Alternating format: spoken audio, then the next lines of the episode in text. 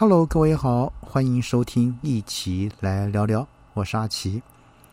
呃，人口老化跟少子化的问题，已经成为全球啊主要国家政府的一个困扰。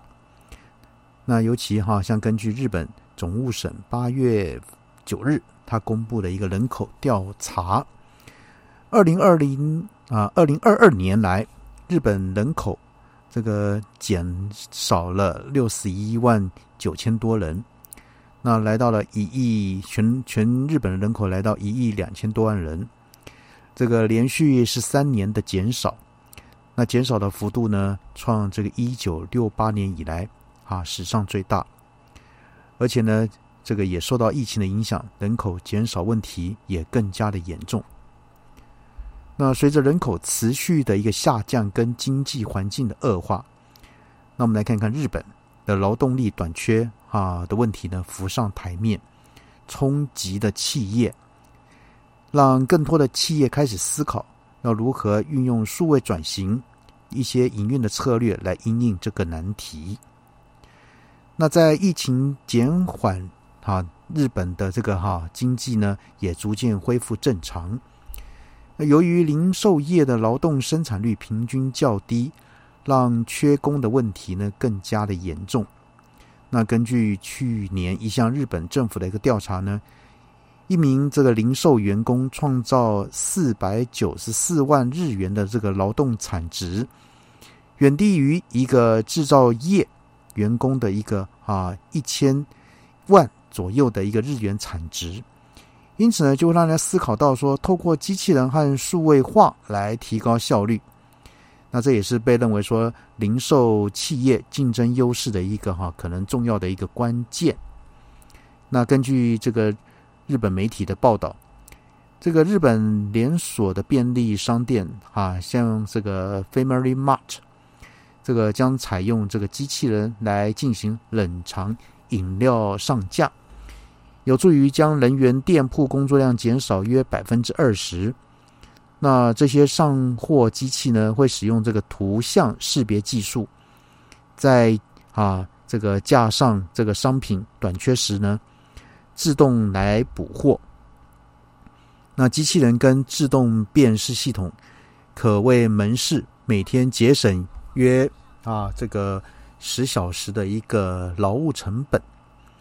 像 Family Mart，首先在东京周边的关东地区呢，约三十个直营店推出，那逐步推广到各加盟店。像是捕获机器人，主要安装在这个每日高达将近这个五十万日元哈的一个商店中。那这些啊机器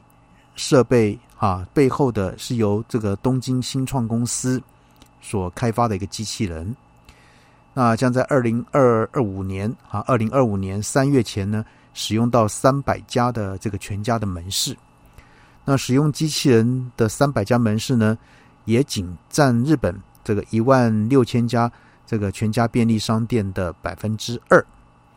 可是呢，一旦确认系统的有效性之后呢，公司将考虑扩大在更多的门市的一个使用数量。那使用机器人的商店呢，可预期带来更高的营业收入，也解放了这个人力，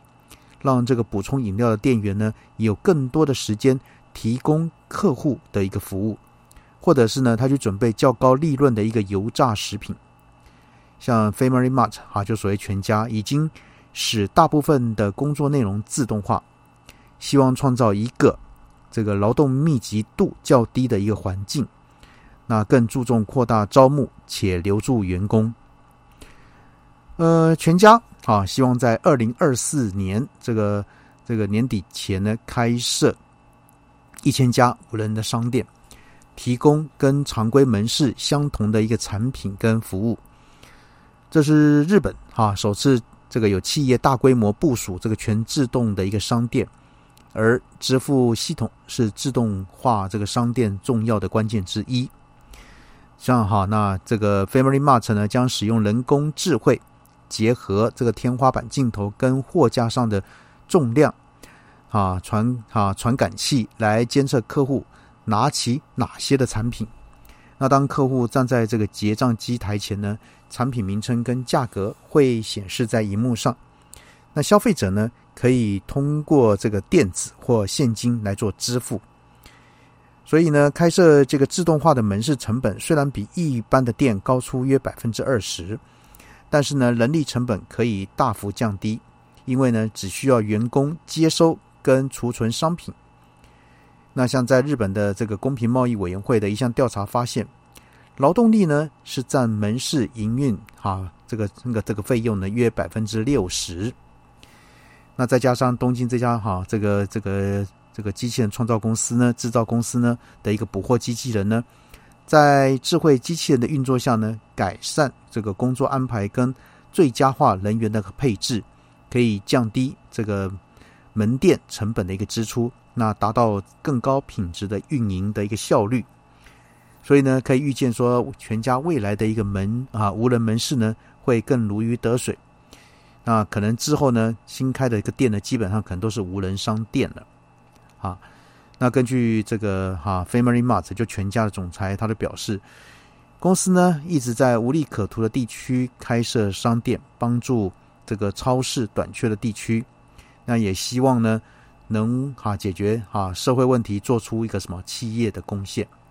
那当然，这是日本的目前哈，因为在人力短缺状况下，呃，跟人们这个生活最息息相关的这个便利商店，它所所做出来这样的一个一个一个改进的方案啊，用机器人的一个方式来来增加这个人力的一个运用。那台湾会不会呢？好，那让我们呢？这个大家拭目以待。我们当然也希望说，台湾能够也有这样高科技先进的一个技术引进。好，今天呢，先跟各位谈到这边喽，先这样了，拜拜。